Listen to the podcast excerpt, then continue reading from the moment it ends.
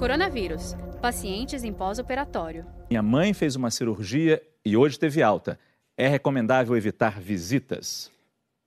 Certamente, o melhor nesse momento é manter o distanciamento social. É, a gente não sabe a idade dela, se é grupo de risco ou não, mas fez uma cirurgia, tá, tá debilitada ainda, talvez. Certamente, o melhor é evitar o contato com muitas pessoas. Sim, sim, sim.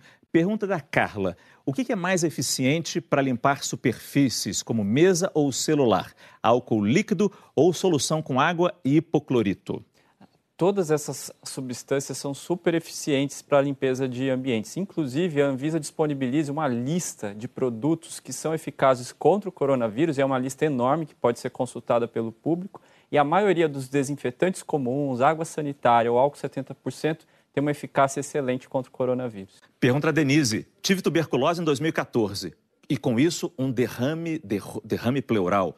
E, e entro no grupo de risco? Olha, Denise, a tuberculose é uma doença que a gente sempre fala que não tem quem quer, tem quem pode, porque existe toda uma coisa genética por trás disso. Então, seguramente ela já teve uma doença que me reflete uma certa.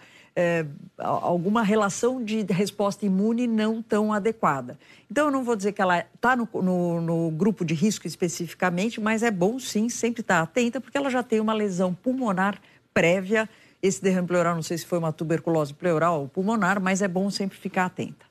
Saiba mais em g1.com.br barra coronavírus.